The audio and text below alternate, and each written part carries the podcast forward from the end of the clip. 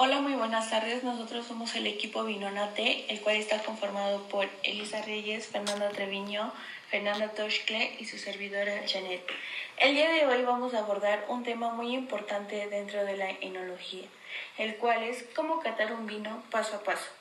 Para ello es importante tener en cuenta la definición de cata, que básicamente es la evaluación de los vinos por medio de los sentidos.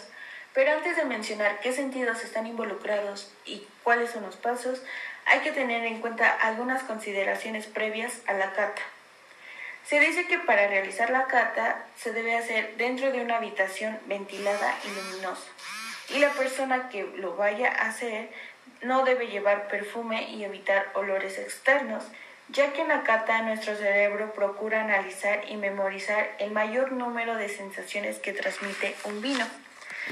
Para ello también es muy importante y se necesita perfeccionar cinco sentidos, pero tres sentidos específicos son la vista, el olfato y el gusto. Aquí igual se dice que el tacto está involucrado y se verá en la tercera etapa. Por ello se van a mencionar a continuación qué fases son. Explicaré un poco sobre la fase visual. Abrimos la botella y servimos un poco del vino. Primero debemos oler el corcho, porque nos darán algunas pistas. Tomamos la copa, lo mejor es apoyarse en el tallo o la base de la copa. Así no calentaremos el vino. Inclinamos la copa aproximadamente 45 grados sobre un fondo blanco, por ejemplo, una hoja de papel con algún texto. Primero veremos el color, que nos dará una idea de la edad del vino. En general, el vino tinto, cuanto más rubio o cerezo, más joven es. Si tiene un color tirándole anaranjado, suele ser un vino más envejecido en crianza. En algunos casos nos resulta difícil o imposible leer el texto al reverso de la copa. Diremos que es un vino de capa alta. Cuando podemos ver claramente a través del vino, diremos que es de capa baja. Por último, mediremos la densidad del vino. A más densidad, más concentración de alcohol y más graduación. Si movemos ligeramente el vino por la copa, observaremos cómo caen las lágrimas del vino. A menor velocidad de caída, mayor densidad, más graduación alcohólica.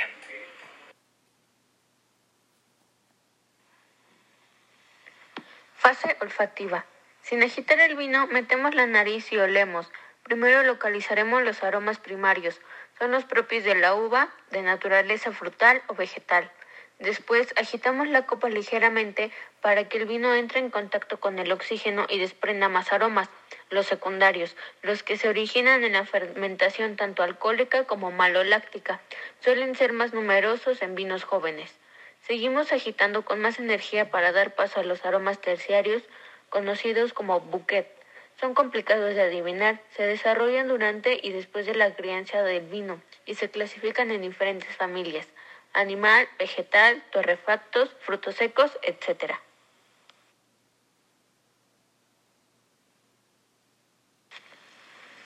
Yo les voy a hablar sobre la fase gustativa. El ataque son las primeras sensaciones que percibimos cuando el vino llega a la boca.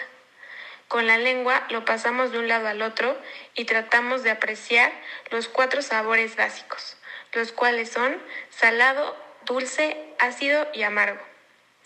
Un vino redondo es aquel que logra el equilibrio perfecto entre los cuatro. En segundo lugar, determinamos la textura, definida con adjetivos como seda, terciopelo o satén. Y aquí es donde interviene el tacto.